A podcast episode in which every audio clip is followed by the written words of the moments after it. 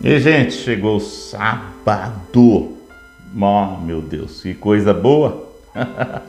Alegre o coração, vamos aproveitar esse final de semana, vamos fazer coisas boas, coisas agradáveis. Vamos aproveitar bem para estarmos próximos às pessoas que nós amamos. Vamos à casa do Senhor, orar, glorificar, agradecer. Vamos tirar um tempinho para o Senhor? Bom dia, esse é seu amigo, Pastor Ernesto, seu amigo de todos os dias, para mais um momento a sós com Deus. E eu quero compartilhar com você João 14, 27, que diz: Deixo-vos a paz, a minha paz vos dou. Vivemos num mundo ansioso e estressado. Todos estão em busca de paz e alguns pagam caro e tentam de tudo para tê-las. Muita gente perde a paz quando as circunstâncias incontroláveis aparecem como por exemplo um trânsito pesado, um bebê que não vem, ou aquilo que vem hora indesejada, uma restituição que não chega. Outros eh, perdem a paz porque não vem mudança nas pessoas, o cônjuge, o patrão, o vizinho, a sogra, o filho. Ai meu Deus, o líder religioso, a pessoa que a gente ama, o noivo, a noiva. É, essas expectativas é canseira, hein? Deixa a gente meio estressado, que parece que as coisas não estão acontecendo no nosso gente, a gente fica sem paz.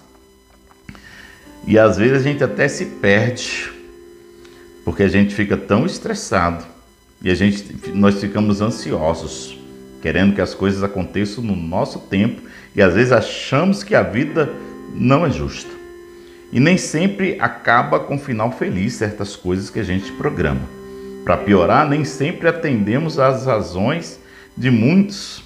E às vezes até ficamos estressados por, porque às vezes as pessoas cobram de nós certas posturas e situações que de fato é limitante na nossa vida. E a gente se cobra porque não consegue.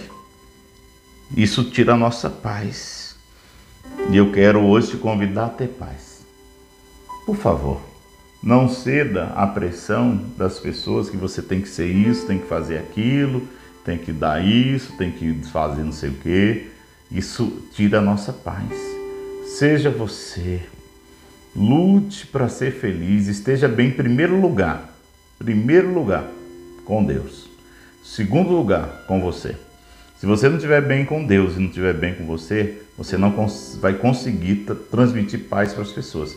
Não vai ser um instrumento de bênção para as pessoas. O problema é que nós queremos, sabe, servir os outros sem antes servir a Deus e servir a nós. E com essa mentalidade, nós colocamos um peso muito grande sobre nós e não conseguimos ter paz. Por isso que a Bíblia diz que o Senhor diz: Eu deixo a minha paz. Primeiro com Ele, depois com você e depois com as pessoas. Amém? Vamos orar então? Tenha paz, tenha tranquilidade. Tire esse peso do seu coração, da sua vida. Você não precisa carregar esse peso. A gente precisa aprender a não dever nada a ninguém e também que ninguém deva nada para nós. Rasga a cédula de dívida, de acusação, amém? E ande em paz, fique em paz. Vamos orar? Pai, no nome de Jesus, obrigado pelo, pela bondade do Senhor, pela sua graça. Traga paz para esse coração dessa mulher, coração desse homem, que às vezes está tão angustiado, com tanto peso, com tanta expectativa, com tantas esperas, com tanta cobrança, que às vezes não tem tido paz.